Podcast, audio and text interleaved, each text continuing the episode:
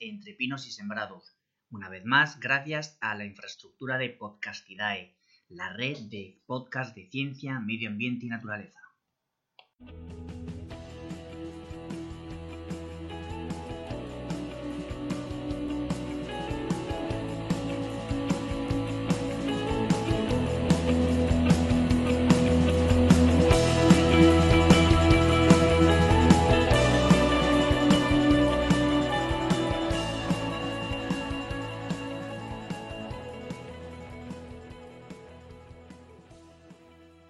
Hola a todos y bienvenidos a un nuevo podcast de Entre Pinos y Sembrados. En esta ocasión, una nueva tertulia donde trataremos el tema del rewilding, tan de moda últimamente.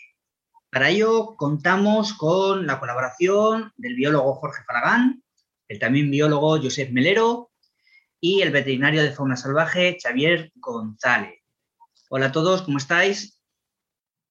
Muy bien. Hola por hacer una pequeña introducción al papel que desarrollará cada uno de nosotros en la tertulia, comentaros que Josep es un ferviente defensor del rewilding. Jorge, vamos a decirlo así, no tanto. y Xavier y yo, bueno, tenemos una postura más, más comedida, más entre medio, no, no nos mojamos tanto, pero bueno, intentaremos aportar también, ¿vale? Y yo, bueno, pues Víctor Quero dirigiendo la tertulia y, bueno, intentando que Josep nos explique un poquito lo que es eh, el rewilding, porque el rewilding en un principio lo que significa es renaturalizar.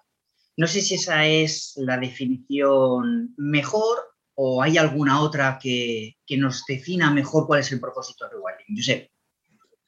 No, es esa, es esa, justamente es esa. Es renaturalizar, resalvajar, resilvestrar, le puedes decir de, maneras diferentes en castellano, pero en definitiva es recuperar la naturalidad de, los espacios simplemente. Básicamente es eso. Pero el rewilding eh, trabaja, el propósito es la recuperación funcional de los ecosistemas, es la recuperación de ciertas especies. Explícanos un poquito más. No, no, no. Eh, lo más importante es la funcionalidad, no tanto las especies. Eh, en principio, el problema que tenemos con, muchos de nuestros ecosistemas es que hemos perdido mucha fauna. Y, bueno, y flora, ¿eh? también, flora también. El caso es que muchas de las funciones ecológicas que realizaba esta fauna desaparecida, pues si no la estamos realizando con otras especies, pues el problema es que los ecosistemas se desajustan. Se desajustan y pueden incluso ir cambiando, modificándose poco a poco y llegar a transformarse en otro ecosistema totalmente diferente. O sea que eh, lo que necesitamos es recuperar aquestas funcionalidades y para eso necesitamos recuperar algunas especies. ya hablaremos en todo caso cómo lo hacemos y con qué especies lo hacemos, porque muchas de ellas han desaparecido del todo, se han extinguido. Pero básicamente es eso, es recuperar funcionalidades, no tanto especies en sí, como las funciones que realizaban esas especies. Pero es malo, es malo um, pasar de un ecosistema a otro. malo no es, lo que pasa es que pierdes biodiversidad, está claro, ¿no? O sea, si, tú tenías un ecosistema y, ese ecosistema desaparece y se transforma en otro, evidentemente que lo que has hecho es transformar una fauna y una flora en otra fauna y otra flora. Lo que pasa es que si eso se generaliza, pues acabas desapareciendo eh, algunos de los ecosistemas que tenías en un principio y con él, con ellos, mucha de su, fauna asociada. A ver, mm, bueno, ya no quiero acelerarme y pasarme de largo, pero por ejemplo, el bioma más grande que existió sobre la Tierra era la estepa del mamut. Eh, desapareció en gran parte seguramente por la desaparición del mamut y no solo del mamut, sino toda su fauna acompañante, pero es que desapareció un bioma entero un bioma entero, el bioma que ocupaba más superficie de la, de, la Tierra. Y con él, pues claro, se aparecieron muchísimas cosas. Sí, pero por ejemplo, se me ocurre Doñana, nunca ha sido como es ahora, y sin embargo ha sido un cambio mejor, o incluso las de esas también. Un cambio mejor. Bueno, A nivel de biodiversidad, entiendo que sí. Ha sido, Doñana ahora tiene mucha más biodiversidad en el momento en el que el hombre ha, metido mano y, la ha moldeado a cómo es ahora que no anteriormente. Bueno. es que eso es una de las cosas que también hemos de tener en cuenta, que eh, probablemente los ecosistemas primigenios no eran eh, como los consideramos ahora que son. Es, es decir, si tú eh, vas a un bosque actual, te piensas que ese bosque actual era como era en el pasado, a lo mejor estás equivocándote bastante, porque lo que tienes es una imagen de ese bosque con la interacción con la fauna que ahora mismo hay y no sabes cómo era ese bosque cuando habían otras especies que ahora no están. No sé si me he explicado bien. Es que justo, justo el, tema del, tema del bosque, claro, es, una sucesión de a lo mejor una zona inicialmente con matorral y que ha ido evolucionando hasta que ha finalizado en, un bosque y un bosque maduro. Eso no deja de ser una, transición y un cambio de, de, un ecosistema por otro. De todas formas, sí. Jorge está diciendo no, no, no. Y no sé qué es lo que no le ha acabado de cuadrar de todo. A ver, para, nada. No, o sea, a mí me ha tocado, según parece, el, tema de villano, ¿no? Del que no está de acuerdo. Entonces, bueno, pues ejerzo de ello. A mí hay, bueno, eh, decía no en el sentido cuando estabas hablando de Doñana, porque eso es un, ecosistema temporal, vamos a llamarlo así, porque es un, un, río que genera una marisma y en esa marisma en poco tiempo habrá una colmatación más acelerada precisamente por usos antrópicos y esa biodiversidad que dices en este momento actual que es grande pasará a ser nada. Entonces, realmente es un ecosistema efímero, efímero en el tiempo, efímero, pero en muy poquitos años eh, de seguir las condiciones actuales o seguir las condiciones naturales desaparecerá. Entonces, yo creo que debemos de fijarnos más en biomas, en, superficies, no en un ecosistema tan pequeñito como puede ser una laguna, como puede ser un delta, como puede ser una marisma, sino en cosas un poco más, un poco más amplias. Y hay una cosa que, se ha quedado ahí todavía en el tintero y que me gustaría que, que Josep definiera un poquito mejor, porque en muchos de los casos, cuando yo digo que no estoy de acuerdo con el rewilding, es, es porque no encuentro una definición clara del rewilding. Veo eh, proyectos como puede ser la introducción de unos bisontes en un vallado, que lo consideran rewilding, veo que hacen una actuación en un río o en un no sé qué y lo consideran rewilding. Entonces, yo creo que hay una, una cuestión básica aquí, es que yo estoy de acuerdo en muchas de las cosas que plantea el rewilding, muchísimas, pero no en otras. Y entonces creo que lo que es la definición del rewilding está un poco, digamos, cogida por pinzas. ¿no? Hay proyectos que se autodenominan rewilding y otros que no. O sea, que no, que, sí se, se, autodenominan rewilding, pero que a mí no me convencen en absoluto. ¿no? Entonces me gustaría que ellos nos contara un poco más eh, cómo definiría, digamos, de una manera más precisa o cómo está más aceptado a nivel mundial este, este término. Bueno, el problema precisamente es ese, que no está, no está definido eh, qué es el rewilding. O sea, eh, a veces se considera rewilding cualquier eh, paso hacia una renaturalización o una naturalización de un espacio. Y el caso más extremo, un alcorque de una ciudad ya se considera, si, si lo plantas con plantitas, ya, ya lo consideras rewilding hasta cierto punto. O sea, eso evidentemente que no, que, que, las escalas son muy importantes aquí. Y, y por tanto, eh, bueno, es lo que pasa con las nuevas, con las nuevas cosas que, se ponen en, ciencia, que la definición no llega hasta unos años después de que se, se esté implantando la, disciplina, ¿no?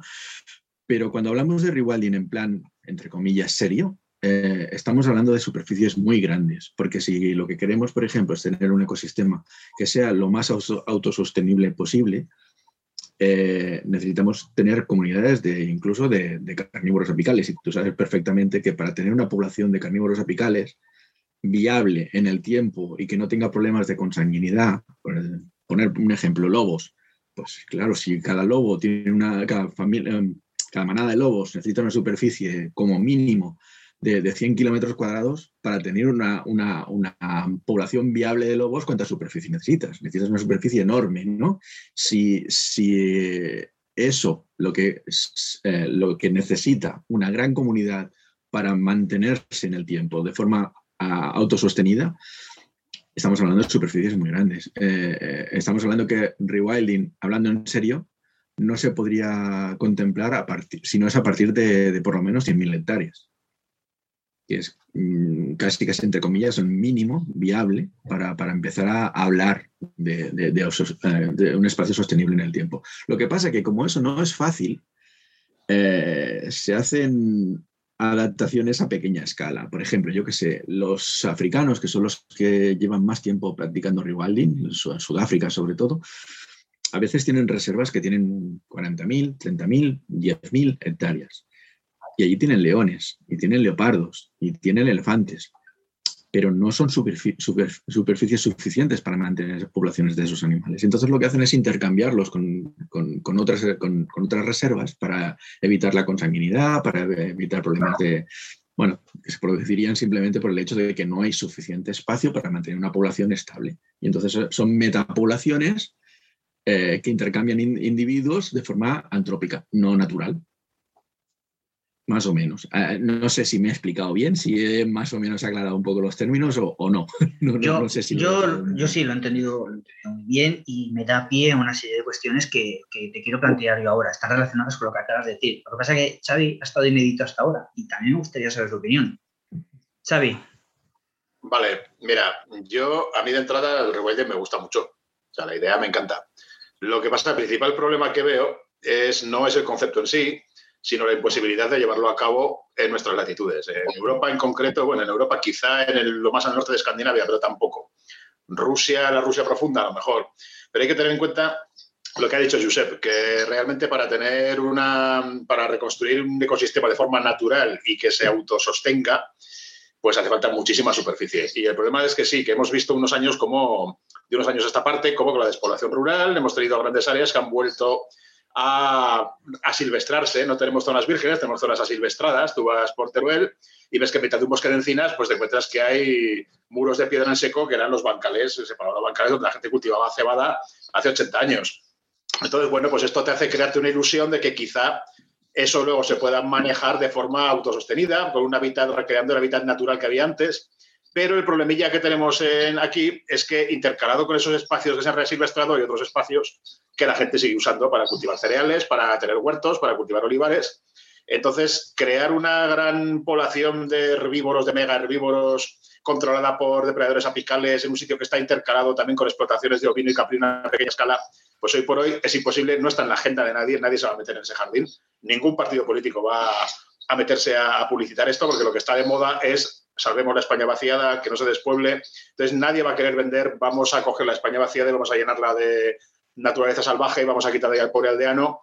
Entonces yo veo la imposibilidad de llevarlo a cabo en Europa. Otra cosa es zonas, los esteros de Liberá, famosos en Argentina, ¿no? Pues zonas que eran antiguas haciendas, que se fueron a pique, que bueno, pues ahí se puede volver a recuperar la selva, una zona enorme de, de, vegetación y se puede hacer algo, pero aquí es que no lo veo y me gustaría mucho. A pequeña escala, eh, recuperando un río como han hecho hace poco en, Vizcaya, creo que fue, que recuperan un río para el desmán, eliminando presas. En Manzanares también.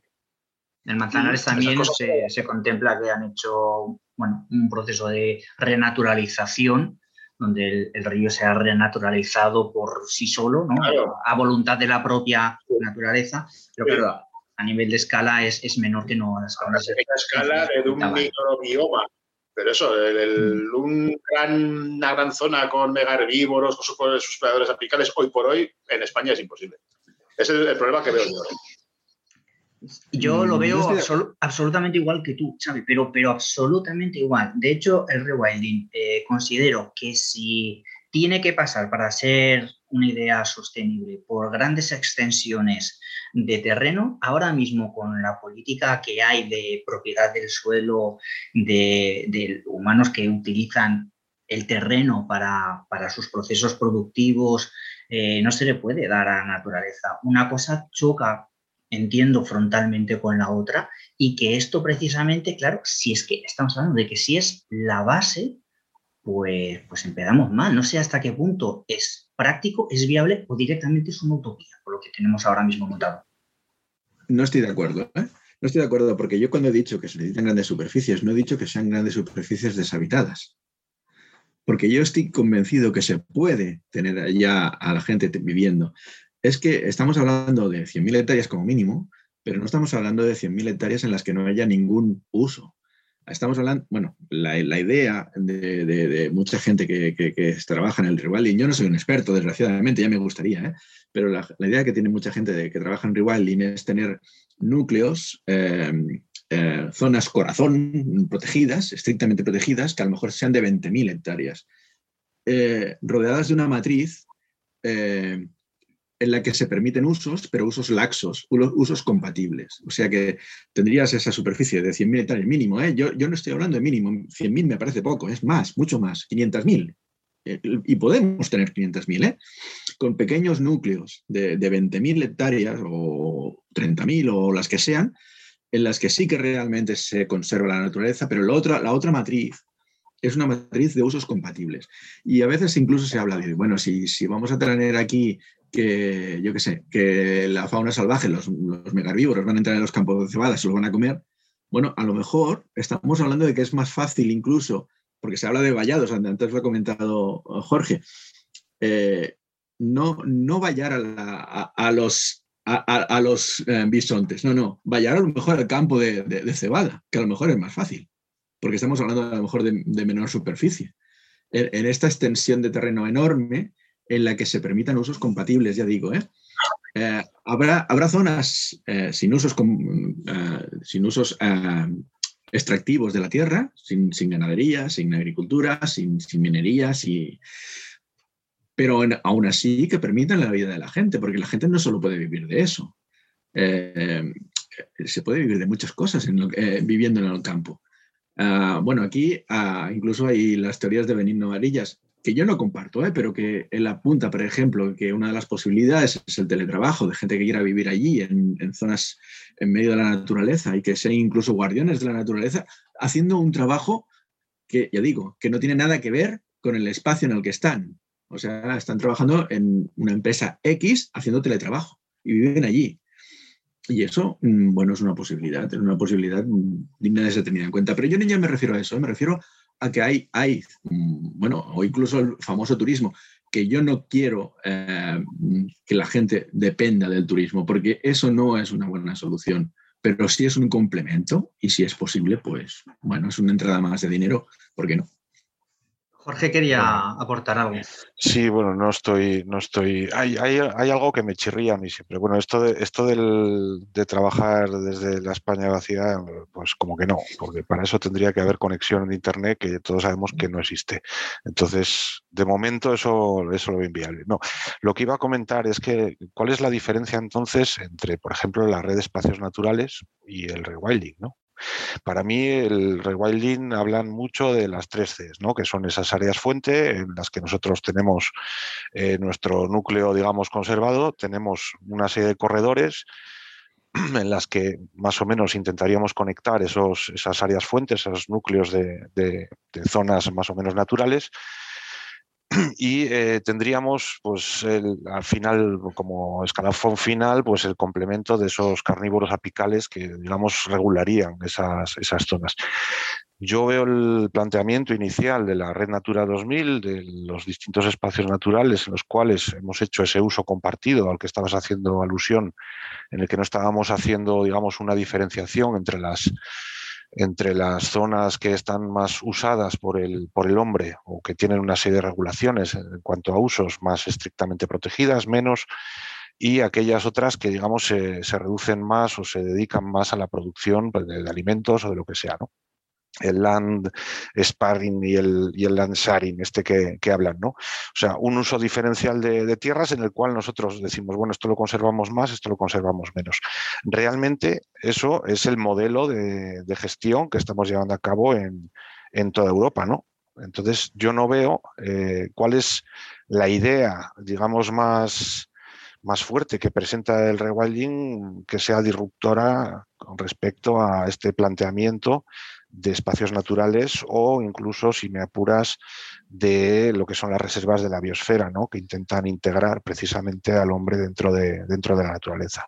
Entonces, no veo la novedad, en este caso, del, del rewilding respecto a lo que ya estamos haciendo, que es cierto que no funciona, ¿eh? o sea, vamos a partir de, la base de que no funciona, pero como planteamiento ya hemos visto que esto no, no funciona demasiado. Entonces, ¿cómo vamos a hacer para, para que esto funcione?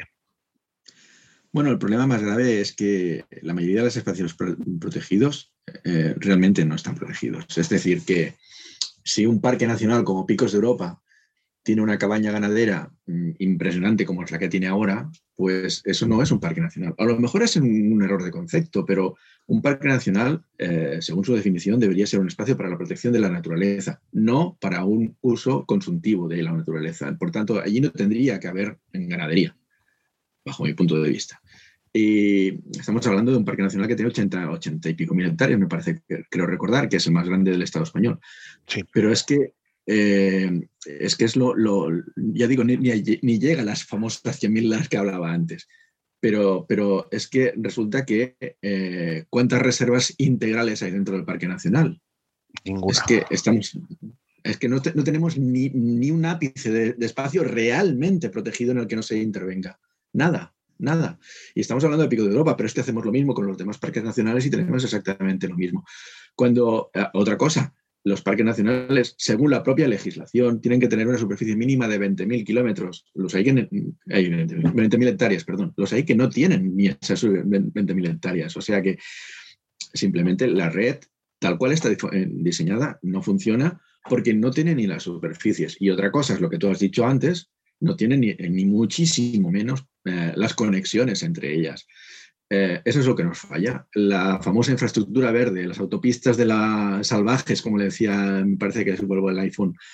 Mm, eh, eh, nos, falla eso, nos falla eso, que, sobre el papel sí, es lo que tú has dicho, la, red, de, la red Natura 2000 debería ser eso, pero en la práctica no lo es. No tenemos ni las superficies necesarias, ni lo suficientemente protegidas, ni lo suficientemente interconectadas. Y además, mm, bueno, no va por ahí, no va por ahí por ahora, no va por ahí, pero creo que sí que va por ahí, porque la Unión Europea cada vez más está apoyando eso. Lo que pasa es que aquí todavía no nos ha llegado, siempre nos llega todo un poco más tarde. También es verdad, y, gracias, a Dios, Josep, porque eso ha permitido que tengamos una biodiversidad envidiable por el resto de los Estados miembros o por su mayoría. O sea, que, a veces el que, nos llegue tarde también es beneficioso, sobre todo para la biodiversidad. O sea, a mí hay una cosa que me siguen chirriando cosas. O sea, como tengo ese papel de maligno, pues sigo con ello. Realmente, o sea, tenemos una superficie ahora mismo modificada por parte del hombre en la península ibérica, por, porque estamos aquí, voy a hablar de, o hablo de ello, en la cual tenemos un 60 o un 70% del territorio ampliamente modificado y dedicado a la producción el revertir esa, situación yo lo veo prácticamente inviable, ¿no? Tenemos que seguir comiendo, tenemos que seguir manteniendo una cabaña ganadera, tenemos que seguir manteniendo todos los procesos productivos primarios que permiten el desarrollo del país, habida cuenta de que somos un país que nos dedicamos básicamente a esa producción y al turismo, ¿no? Entonces, yo lo que no entiendo o no quiero ver o, no veo es cómo vamos a ser capaces de eh, pasar a ese nuevo modelo del rewilding si un modelo previo en el que no veo grandes diferencias no hemos sido capaces durante muchos años, porque esto de la red natura ya lleva años, no hemos sido capaces de que esto funcione mejor. Entonces, no lo veo como una utopía, ¿eh? yo sé, para nada. O sea, me encantaría que fuera, que fuera así. O sea, y hay muchas cosas que me encantan del rewilding. Pero también es cierto que en la situación de consumismo y en la situación en la que estamos, me parece muy complicado no ya por tema de superficies, o sea, es que me parece un tema muy complicado por el tema de, que la sociedad en su conjunto, pues yo creo que no está dispuesta a renunciar a lo que tiene para que haya zonas más asilvestradas en las que, digamos, esté allí la natura, si esa natura no le propicia un beneficio. Eso es lo que yo veo así desde... Mira, hubo un proyecto, ya supongo, bueno, ya muchos de vosotros lo sabéis, que es el proyecto de los tres reinos, que era un proyecto de rewilding, entre eh, Aragón, Valencia y Cataluña y abarcaba una superficie estimada de unos 500.000 eh, kilómetros cuadrados, o sea, una superficie importante. ¿eh? bueno, 500.000 hectáreas, perdón, me, cambio de escala yo aquí, 500.000 hectáreas. una superficie realmente importante. Pues solo había mm, viviendo en esa zona unos, ah, está estimado unos 42.000 personas en 500.000 hectáreas.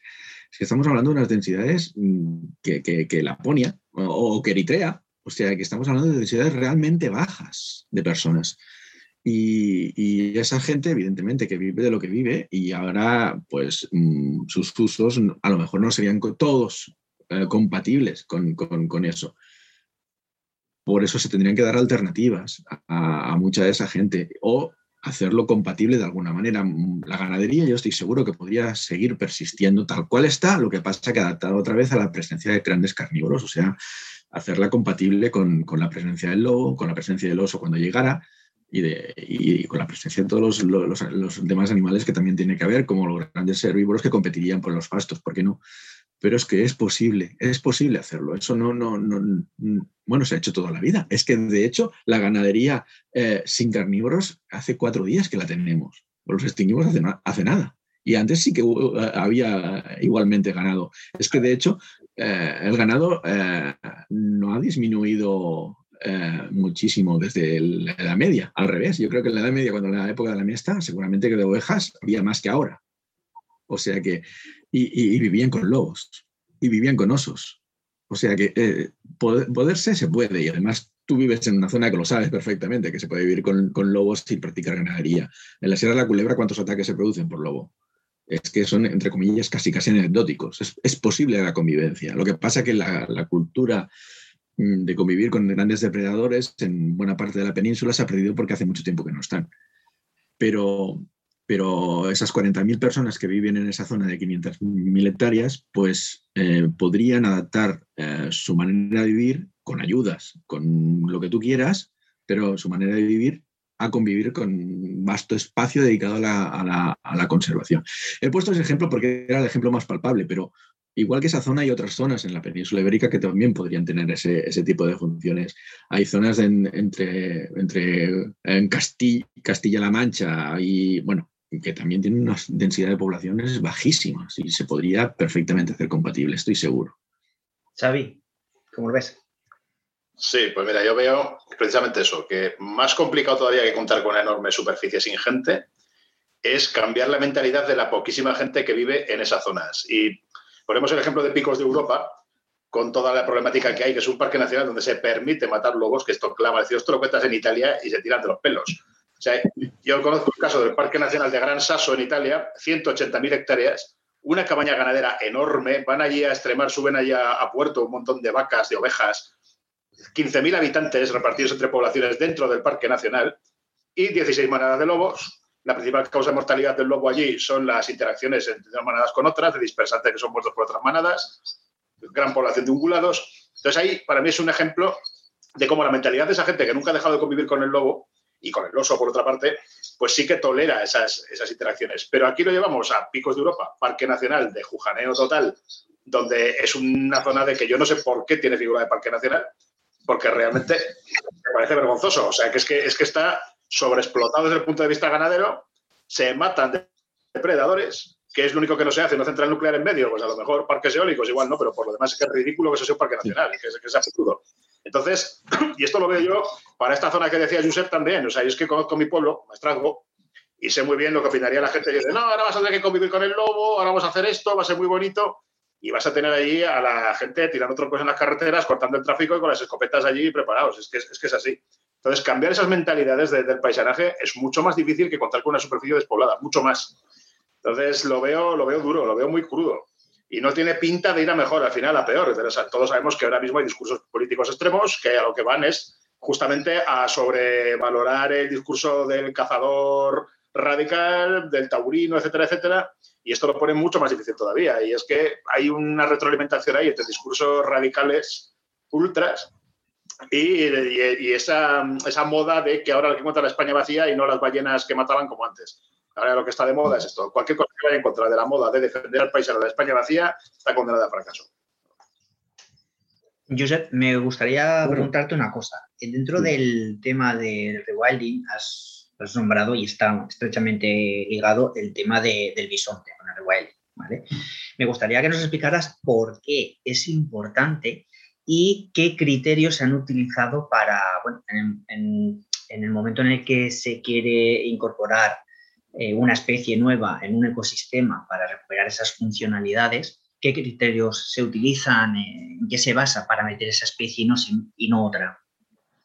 Bueno, a ver, lo de mm, eh, empeñarse en que tiene que ser el bisonte la, especie que se introduzca, no es así, pero de todas maneras el bisonte tiene una serie de virtudes virtudes que son interesantes. Por ejemplo, es eh, súper adaptable en cuanto a, la vegetación que puede consumir. Puede comer muchísimas más cosas variadas que una vaca, eso para, empezar. Sus necesidades hídricas son mucho menores que las de una vaca y eso también es importante tener en cuenta. Y eh, además eh, es un bicho muy grande, pesa mil kilos, y mm, su función no solo es la de consumir vegetales, y sobre todo consumir madera, porque consume madera, consume eh, arbustos ya eh, leñosos, que eso no lo hace una vaca, y, sino que también pisa, pisa con mil kilos de peso, o sea que eso abre espacios, abre espacios en el, en el bosque.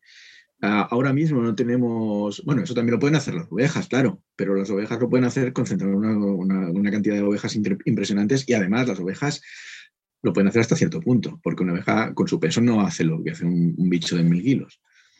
Por tanto, el bisonte eh, es un icono en ese sentido y una manera de, representar el rewilding y, por eso casi casi se coge como, como especie bandera. Pero, pero es que además hay otras cosas. Eh, se habla de que la especie de bisonte europeo no estuvo nunca en la península ibérica y probablemente sea cierto, sino que hubo otras antecesoras allá en el tiempo. Pero es que el concepto de especie a veces es un poco, un poco arbitrario, a veces no, es un poco arbitrario. Nosotros encasillamos a, muchas, muchos organismos en, una, cajita porque le ponemos, queremos poner un nombre y esa cajita es lo que llamamos especie. Pero es que resulta que el, bisonte, si nos ponemos en plan, en plan serio, a, a, lo mejor podríamos considerar que el bisonte europeo y el bisonte americano son la misma especie simplemente son dos variedades o, tres variedades, según como, quieras considerarlo, pero es que son la misma especie. Y es que probablemente el bisonte antecesor al, bisonte europeo actual eh, era también la misma especie. O sea, incluso en las, sus dos o tres formas que tuvo en el pasado en Europa y la forma actual son la misma especie, son cronoespecies, es una especie que ha evolucionado en el tiempo, pero que seguramente si convivieran, si pudiéramos rescatar el, bisontes de aquella época, se hibridarían, serían eh, fértiles, no habría ningún tipo, como pasa con el bisonte americano, ni más ni menos. O sea, tú coges un bisonte europeo, lo cruzas con un bisonte americano, son perfectamente fértiles, perfectamente... lo que pasa es que viven en dos continentes diferentes y por eso no se hibridan y por eso no pueden hacer todas esas cosas. Pero eh, si en lugar de estar hablando de bisontes estuviéramos hablando de escarabajos, que no nos conocemos en tanto detalle, no estaríamos hablando de dos especies diferentes, ni de tres, ni de cuatro, ni de cinco. Estaríamos hablando de una sola especie. O sea que la, fauna más conocida la clasificamos por pequeños detalles en especies diferentes, mientras que eh, la fauna menos, menos conocida, pues la agrupas en grupos más grandes que abarcan cosas muy diferentes y que lo consideramos lo mismo. Y es simplemente por eso, por el grado de conocimiento que tenemos del, grupo concreto. Em, yo estoy seguro que el bisonte americano y el bisonte europeo son la misma especie, que el bisonte europeo actual y el bisonte, eh, bisonte antiguo también eran la misma especie, solamente eran variaciones en el tiempo y en el espacio. Jorge, ¿cómo lo ves? No, o sea, no me voy a meter yo creo que en el tema del bisonte. Ni, o sea, a mí me parece que es dar un salto demasiado grande, ¿no? Ya pensar en especies cuando, cuando todavía no hemos acabado con lo anterior, ¿no? No encontramos una superficie suficiente, vemos que el mismo modelo no funciona.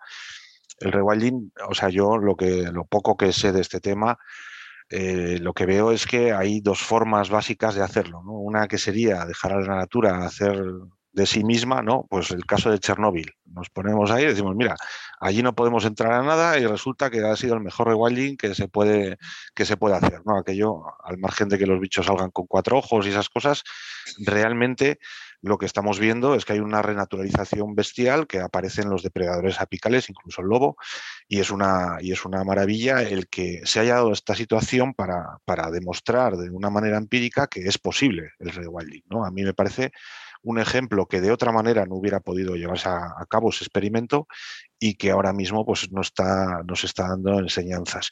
La otra manera, digamos, de, del rewilding sería el, meter mano. Y a mí el meter mano siempre me suscita digamos, un cierto rechazo. Eh, históricamente hemos visto que desde que hemos metido un cangrejo al autóctono nos hemos cargado al autóctono o pseudo autóctono según las nuevas fuentes, ¿no? Si hemos metido los conejos en Australia, pues la hemos mangado parda. Si hemos metido, cada vez que hemos metido una especie en cualquier sitio, la hemos liado. Entonces, cuando alguien me dice, vamos a meter tal bicho en tal sitio, que no pasa nada, que es un sustituto ecológico, que es una especie ingeniero, que es un no sé qué, yo siempre soy receloso ante eso, ¿no? Y digo, bueno, eh, somos capaces de saber lo que sabemos de esa especie y de cómo se relaciona con el resto de integrantes de un ecosistema hasta cierto, hasta cierto punto, ¿no? Pero siempre hay flecos que se nos, que se nos escapan de, la, de, nuestro, de nuestro corto entender humano. Entonces, el hablar de meter bisontes, el hablar de meter los pigargos estos famosos de ahora, el hablar de meter determinadas especies que, pues a lo mejor sí tuvieron cabida o la pueden llegar a tener, cuando no hemos sido capaces de solventar los problemas que tenemos en la actualidad con todas las especies presentes que estamos dejando extinguirse, estamos dejando extinguir a nivel peninsular un montonazo de especies animales, vegetales, eh, eh, integradoras de ecosistemas que hace eh, pues 20, 30 años eran auténticas maravillas. Ya no me remonto a más, ¿eh? solo 20 o 30 años, y que estamos viendo cómo desaparecen. El siquiera pensar en, meter este tipo de especies, a mí me parece que no tiene sentido, a mí personalmente. ¿eh? Yo coincido plenamente contigo, Jorge. Considero que el rewild, desde el punto de vista, como tú bien decías, de, de la renaturalización de la naturaleza por sí sola, pues me parece fantástico, como pueda ser el ejemplo del río Manzanares eh, pero en el momento que el rewilding eh, lo interpretamos como, bueno, vamos a meter una especie nueva, vamos a meter mano, que tú decías, eh, me chirría, porque si ya no tenemos, si tenemos especies ahora actualmente en una situación delicada o incluso crítica, especies en peligro de, de extinción, vamos a meter nuevas especies cuando las que tenemos ahora no están bien pues vamos primero a que las que están, eh, están en una situación delicada estén bien, estén en una situación estable y entonces ya nos plantearemos meter otras, pero no vamos a meter nuevas cuando tenemos algunas que no están bien. Yo sé que Josep no está de acuerdo. En absoluto. En absoluto. Además tenemos una, prueba fácil. Ah, con la, reintroducción del lince se ha visto, por ejemplo, una cosa que, que bueno, que sobre, el, sobre la teoría se, podía intuir, pero que hasta que no se ha producido no, no, no, lo hemos podido comprobar, es que el lince donde se instala baja la población de zorro, baja la población de meloncillo y aumenta la población de conejo. Eso no es verdad, Josep. Hombre, eso son, el, estudio, de FESIC. No, esos son estudios de Javier de la Calzada y, y, Eloy Revilla y demás, con una población de lince, que en este caso es una especie distinta al boreal, en un ecosistema mediterráneo y que nada tiene en qué parecerse a lo que es la introducción de un lince boreal en la cordillera cantábrica. El presuponer que eso va a funcionar de la misma manera que funciona en un ecosistema mediterráneo, vale, los pasos pueden ir por ahí, pero también pueden ir por otro lado. Entonces, mm, eh, no necesariamente tiene que ser exactamente igual. Pero yo no te, estaba hablando eh, del, lince, boreal, pero bueno. bueno, a ver, eh, eh, que coma meloncillos solo va a ser un lince boreal, o sea, un lince ibérico, quiero decir. que eso que estabas contando es solo en el ibérico. Entonces, ¿dónde se ha reintroducido lince? O sea, todo esto a lo que estás haciendo alusión es una tesis que se sacó hace ya muchos años, en la cual se hablaba de ese control de los mesocarnívoros por parte del, por parte del lince ibérico. Pero, perdón, un, perdón, un inciso, eh, a lo mejor el control que pueda realizar el lince sobre esas especies no es a nivel predatorio, sino a nivel de intimidatorio, de ecología del miedo. Eso ya es una posible forma de, de control. No, tiene por qué predar. sí, pero los mata. O sea, no, tiene por qué, pero los mata. Sí, y hay vídeos, hay vídeos por ahí de, de un lince. No, vamos, antes de los vídeos. se lleva, se lleva viendo muchísimos años desde, desde los estudios de Delibes, continuados por Javier Calzada y demás. O sea, que, que se sabe que, que, donde está el lince elimina al resto de mesocarnívoros por una cuestión de competencia directa de un predador sobre una presa básica que es el conejo. Tú, Xavi, danos tu punto de vista, por favor.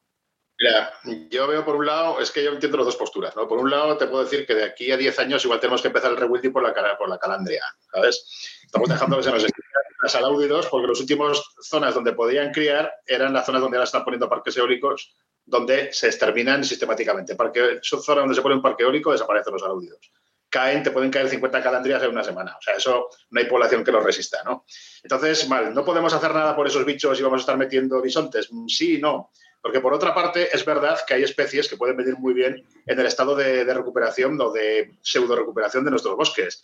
Lo que pasa que también es muy importante tener en cuenta que es lo mismo un entorno como el de Chernobyl, es un entorno de suelos profundos, eh, zonas de lluvias durante todo el año, templado, etcétera, con, por ejemplo, nuestras laderas mediterráneas, donde con suelos yesosos, suelos esqueléticos, donde desde el neolítico prácticamente se ha erradicado la cubierta forestal, las lluvias torrenciales se han llevado todo y ahora crecen cuatro pinos, cuatro carrascas esqueléticos, ahí restaurar todo el ecosistema es realmente complejo y hace falta mucho estudio para hacer eso, no es meter alegremente una especie y ya está.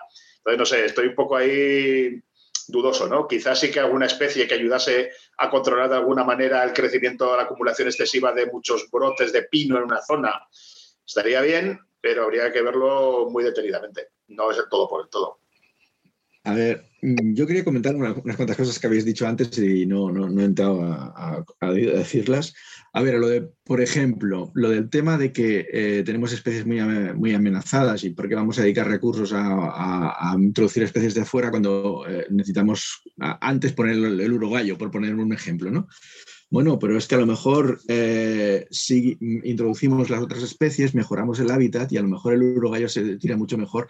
Bueno, ya sé que, Jorge no, no, estaba de acuerdo con lo, que con lo del lince, pero ahora que, que han mencionado el lince boreal, vamos a hablar del lince boreal.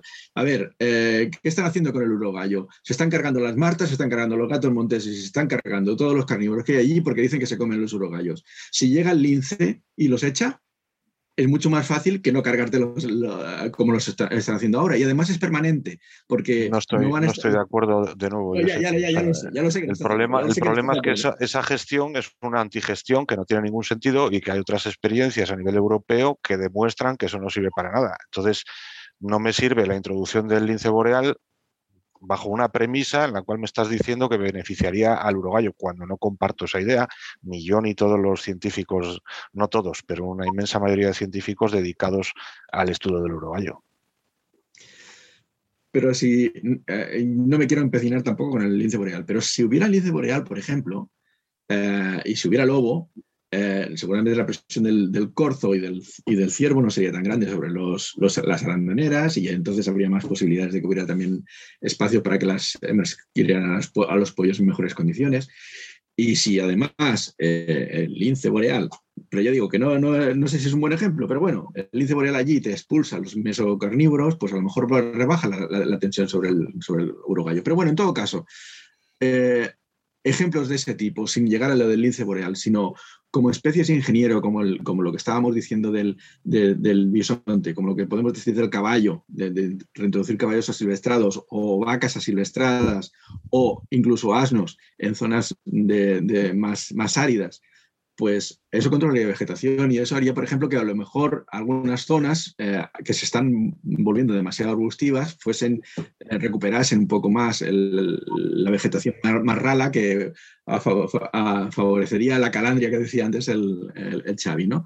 O sea que mm, muchas de, de esas funciones que tenían esos megaherbívoros que ahora no tenemos y esos mm, carnívoros apicales que ahora no tenemos, eh, recuperarían el, ambiente y favorecerían muchas de las especies que ahora están amenazadas y en las que se gasta mucho dinero intentando recuperarlas, pero lo que no haces es recuperar el ambiente. Recuperar la especie no lo puedes hacer, porque por mucho que te empeñes en, criarlos en cautividad y dejarlos ir, si el ambiente no está en condiciones, se van a morir. Y si tienes las especies que mantienen el ambiente en condiciones, pues se van, a, se van a conservar y va a ser mucho más barato y mejor y más eficaz. A lo mejor mm, necesitamos eh, animales que controlen la vegetación, que la hagan más, más baja para que puedan prosperar pues, las perdices, los conejos o lo que sea, ¿no? Y es esas funciones las que necesitamos recuperar.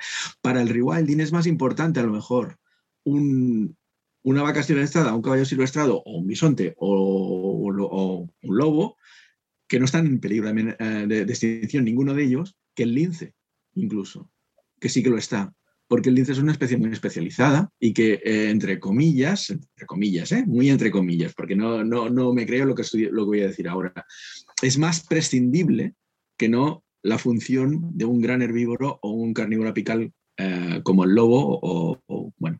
bueno, porque su nicho, su nicho tiene otras especies que lo pueden cubrir el de, el depredador apical, que no a lo mejor el de, el de ramoneador de plantas leñosas, como puede ser el bisonte. Eso es comprensible. Xavi, tú estabas levantando la mano. ¿Querías hacer alguna aportación? Sí, pues habla del urogallo, de la función del lince y tal. Mira, yo lo que veo es que en el Pirineo en concreto, el Pirineo aragonés, lo que conocemos aquí, eh, la rarefacción del urogallo, la, la, caída de los cantaderos del urogallo ha ido en correlación directa con la apertura de pistas.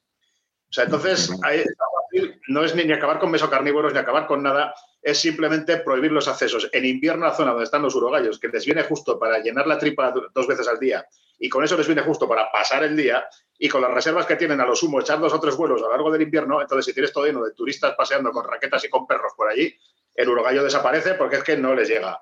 Entonces, esto, antes que hacer todo eso, es coger y cortar el acceso a zonas de hábitat urogallo en invierno. ¿Quién se va a atrever a hacer eso? Ni Dios. Aquí ha dimitido una jefa de biodiversidad por decir que quizá había que restringir el barranquismo en zonas donde está en desove la rana pirenaica, que es un endemismo recién descubierto, peligro de extinción, que vive en, dos o tres riachuelos. Pues por decir eso, esa mujer tuvo que dimitir, porque se opuso al turismo de la zona de montaña España vaciada, Tararí.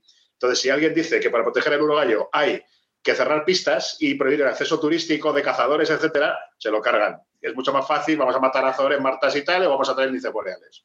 Pero, perdón, pero actualmente en el Pirineo Aragonés sí que se están cerrando pistas en época de celo del urogallo.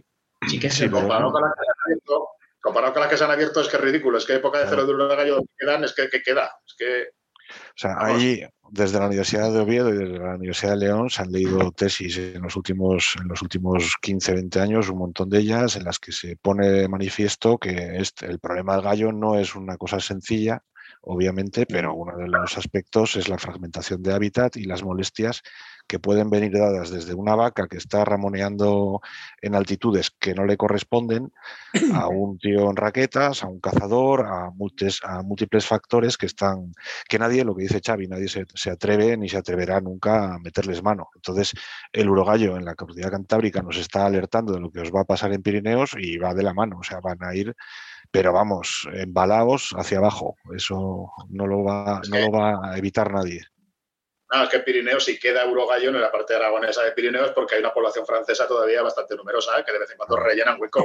Pero por, el hábitat que tienen en Aragón ahora mismo no habría. Es una población relítica de tres machos y un cantadero en Casa Dios y punto. Pasa que se va rellenando. En el momento en que la población francesa, que tiene un hábitat mucho más amplio, etcétera. Pues si eso desapareciera, entonces sí, entonces iba, sí iba. Sí, pero la extinción siempre se produce por los bordes y vosotros estáis en zona de borde. Y entonces el, área fuente está en, Francia y a vosotros os toca la primera extinción, digamos.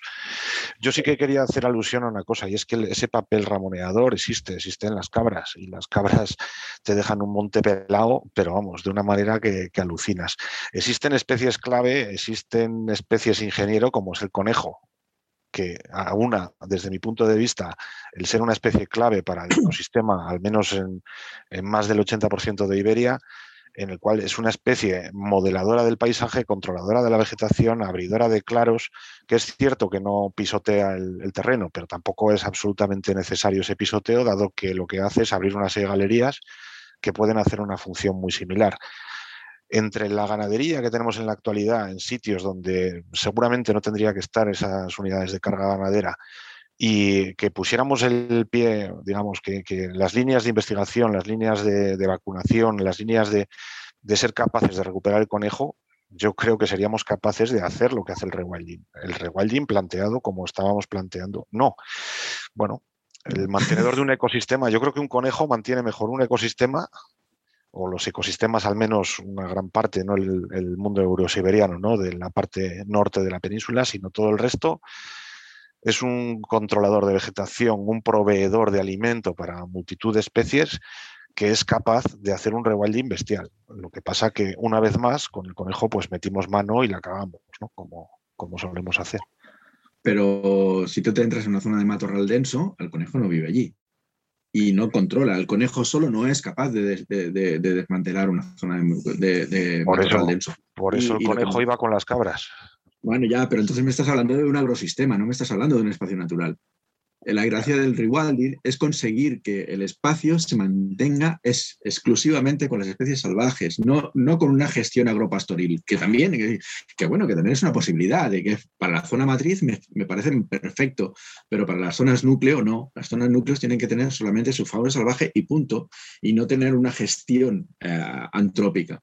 Y eso se puede conseguir y se está haciendo. Y antes habéis puesto el ejemplo de, de Chernóbil. Chernóbil está funcionando muy bien, pero los bisontes se han puesto artificialmente y los caballeros de Przewalski se han puesto artificialmente. Eso no, no, no apareció de la nada después por del accidente de Chernóbil. Los pusieron allí. Sí que llegó el oso, sí que llegó el lobo y ha llegado el lince, pero, pero, pero los grandes herbívoros los han puesto, no, no, no han llegado solos. O sea que, bueno, el alce sí que creo que antes no había mucho y ahora aparece. Y ahora sí hay. Y si no hubieran puesto los bisontes y los Perswalski, pues seguramente no hubiera pasado nada, porque el papel ecológico lo podría hacer perfectamente el alce, ¿o no? Bueno, lo está haciendo las vacas ahora también, porque también hay muchas vacas asilvestradas, porque claro, muchas de las vacas mataron muchas, pero muchas no, y están allá prosperando y son ¿Hubiera sido, necesario, ¿Hubiera sido necesario esa introducción de esos caballos y esos bisontes? Pues igual no. Pues seguramente sí, porque la función que hacen no es bien bien la misma que la que hace una vaca. O sea que eh, son complementarios, son complementarios, sino porque puñetas existió, ha, evolucionado el, el bisonte ha evolucionado porque tenía una función diferenciada del uro o la, la vaca salvaje y, eran complementarios y el, uro estaba en las zonas más húmedas y más productivas y el bisonte en las zonas más áridas y menos productivas y, más leñosas y subía más en montaña que el, que el, uro, el uro estaba más en, en el llano, eran, eran complementarios, simplemente complementarios. Y bueno, lo que pasa es que eh, en Europa nuestros herbívoros no son especialistas y en ausencia de competencia, muchos, como tienen mucha plasticidad eh, ecológica, pues ah, intentan compensar, entre comillas, la falta de uno eh, otra especie. Yo qué sé, si, hay, si solo hay ciervos, pues el ciervo se comporta un poco como, como, como una vaca, como un, como un toro, como, como un bisonte y como un no sé qué. Porque si no hay nada más, aprovecha todo lo que tiene a su disposición. No tenemos especialistas, lo que estaba diciendo, pero si tenemos todas las piezas del puzzle, eh, se establece más separación entre ellos, los nichos se, reducen y hay una complementariedad entre ellos. Y eso favorece de todas, todas la biodiversidad en general. Bueno, la teoría, muchísimos aspectos la, teoría dice que cada especie tiene su propia función y que no se solapan entre ellas, Puede, pueden coincidir mucho en esas, esas funciones, ¿no? pero, pero que cada una tiene suya. Yo la, duda que tengo, porque la verdad no, sinceramente no me he documentado mucho sobre el tema y no lo sé, allí ha llegado a Chernóbil, ha llegado el lobo, ha llegado el lince, eh, pero hubiera llegado igualmente ha llegado el oso también, ¿hubiera llegado igualmente si no se hubieran puesto los caballos y las vacas? ¿Solamente con la llegada propia del, alce? Es que, claro, eso... los, y los jabalíes, había más cosas allí. Claro, había población de ciervo, corzo y jabalí bastante buena en el momento que, pasó aquello. Entonces, hubiera tenido presas igual. Presas sí, pero el caballo, el caballo no podía llegar desde Mongolia. Ah, eso es verdad. No, claro, no, no, por no, la idea es si habría llegado el lobo, el oso y el lince, de no haber metido bisontes y caballos de Privalski. Hombre, pues sí que hubieran llegado. Ahora está claro que es más, cuando pasamos de Chernobyl, el caballo no estaba ni en Mongolia, estaba solo en Zos. Lo han reintroducido en Mongolia ahora hace unos años. Está extinguido en libertad, que no.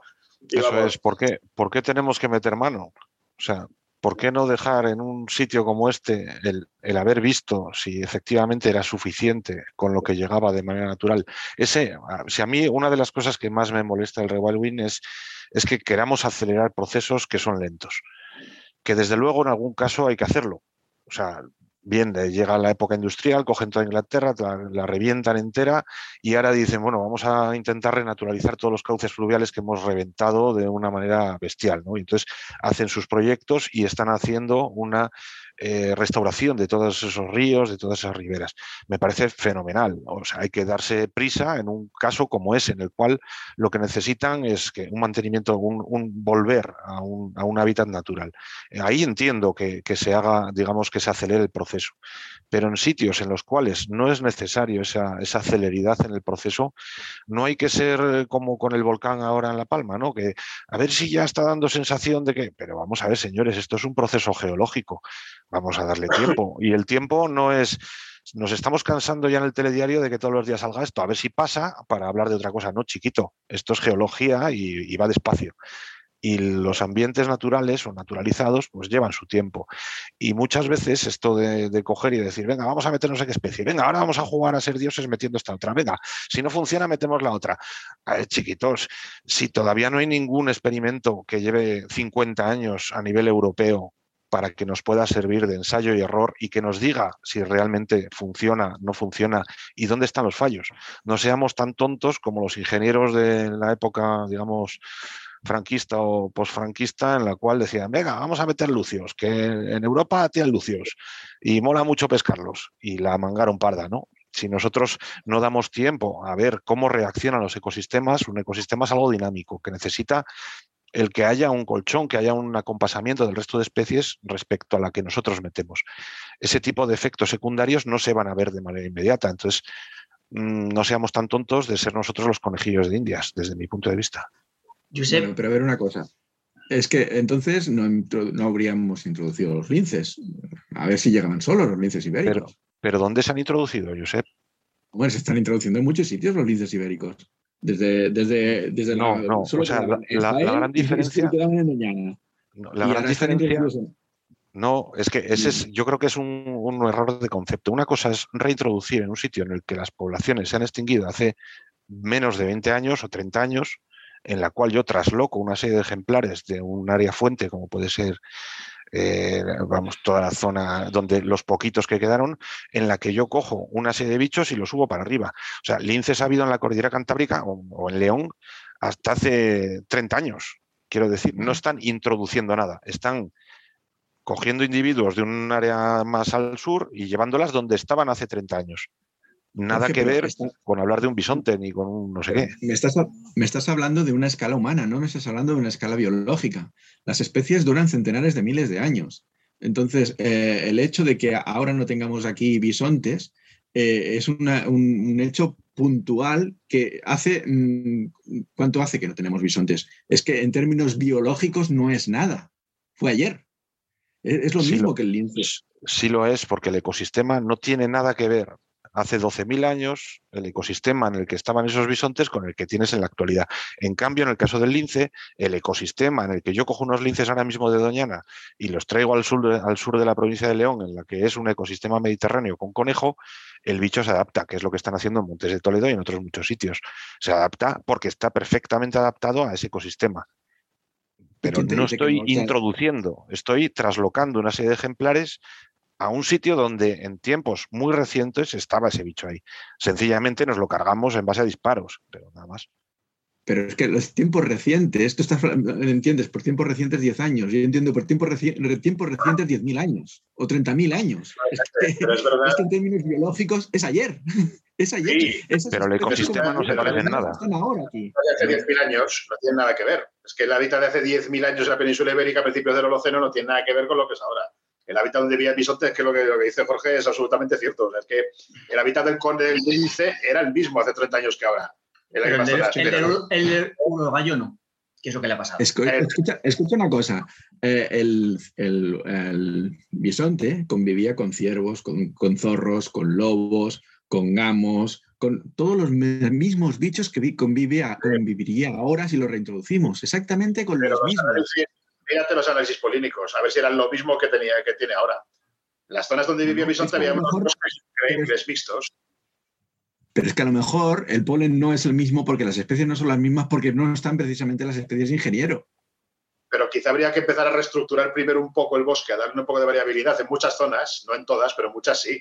En entornos más mediterráneos habría que recuperar. Hay, hay zonas relictas, en zonas tú vas por Aliaga, en Teruel. Aliaga es un pueblo, tú lo ves desde la carretera, son peñascales que eso no existía antes, eso estaba cubierto de vegetación. Y la impresión que das de aridez total, te bajas abajo a los cañones, joder, y resulta que tienes eh, arces, tienes allí mostajos, O sea, esa flora relicta eso habría que recuperar antes para luego poder meter un bicho como el bisonte en zonas así. A lo mejor, a lo mejor, cuando introduces esas especies, recuperas esa, esa flora.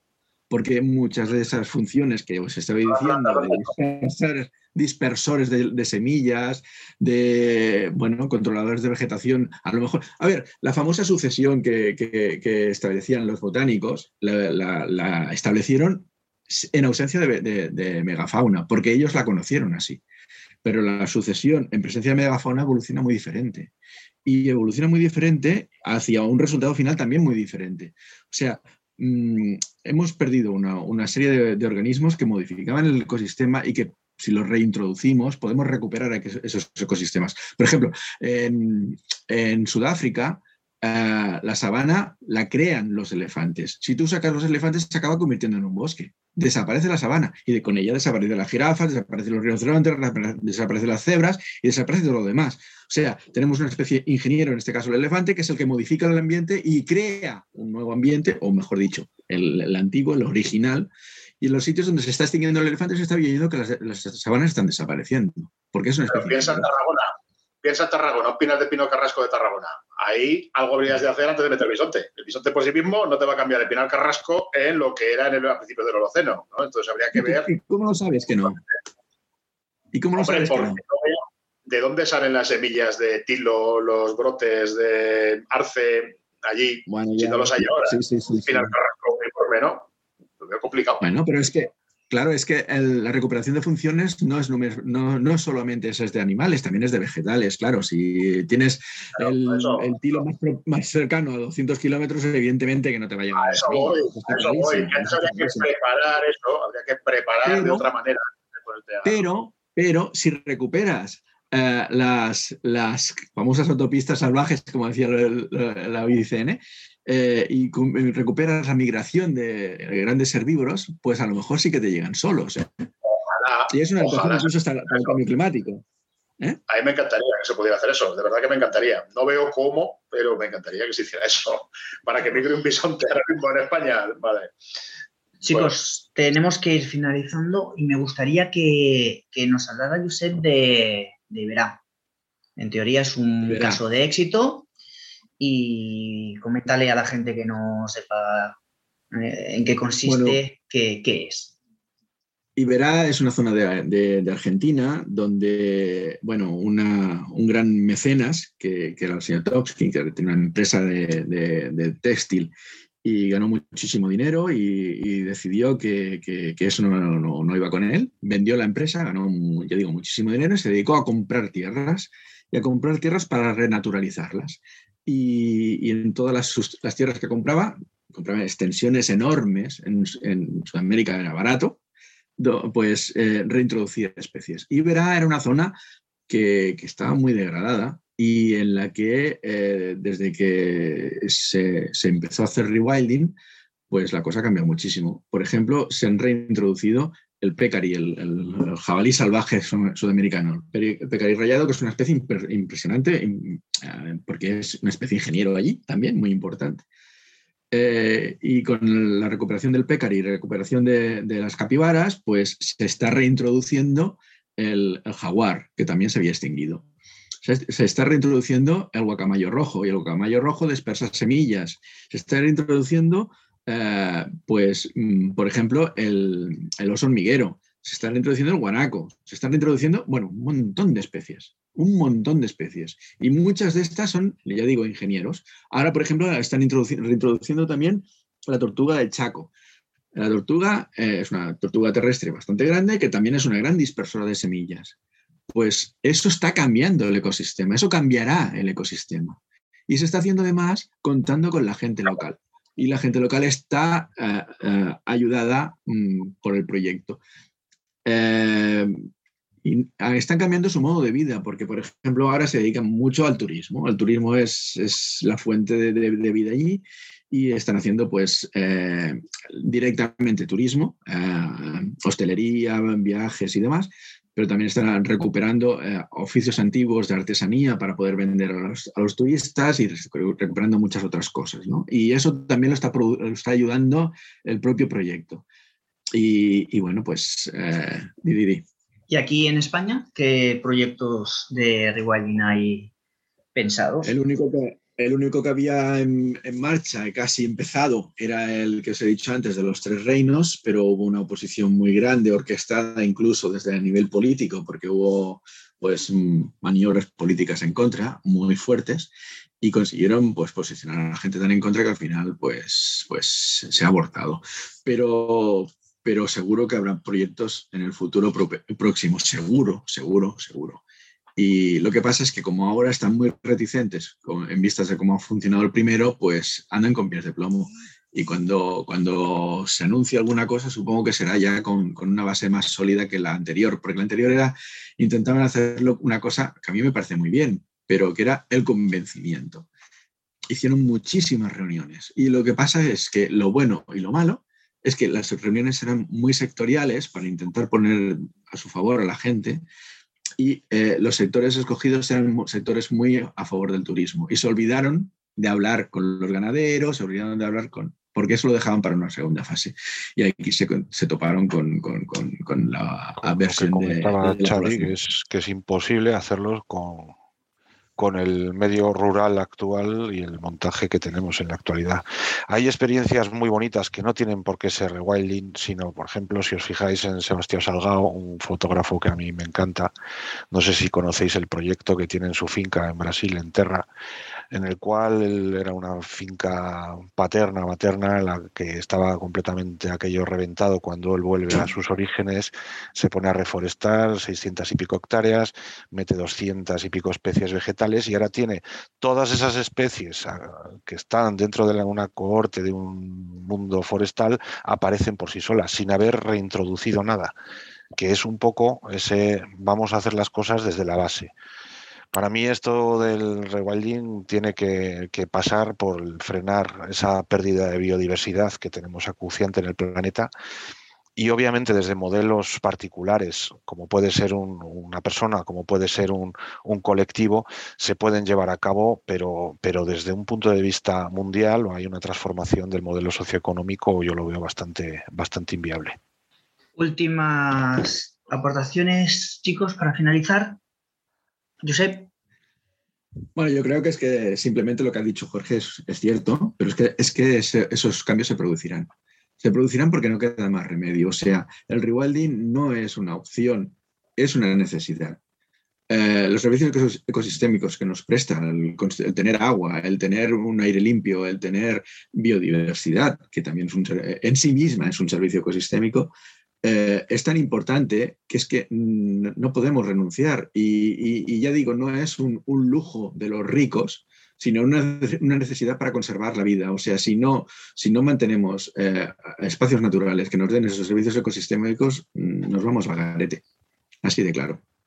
Jorge, aportación última por tu parte. Básicamente lo, lo, que había, lo que he comentado hace un momento. O sea, con eso me doy por, por satisfecho como maligno del grupo. ¿Tú, Xavi?